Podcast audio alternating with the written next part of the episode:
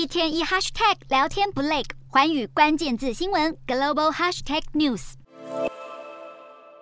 乌俄开战以来，无数居民被迫与家人分散，有些人被强制转移到其他地区，有些人则是被军队关押，有些甚至已经不幸在战火中罹难。国际失踪人口委员会就指出，目前有超过一万五千人仍然下落不明。乌克兰当局统计，一度深陷战火之中的马利波就有多达两万五千人死亡或是失踪，因此一万五千的失踪人口很可能只是个保守的数字。为了帮助民众寻找失联已久的家人和亲友，乌克兰当局和国际组织纷纷在各处城市开设据点，透过采集 DNA 样本来进行配对分析。国际失踪人口委员会表示，由于失踪人数庞大，面临的挑战相当艰巨，尤其战争正在进行当中。现在的关键是要制定正确的措施，确保辨识出越多人越好。绝大多数的失踪人口都是战争罪的受害者，而肇事者们必须负上最大的责任。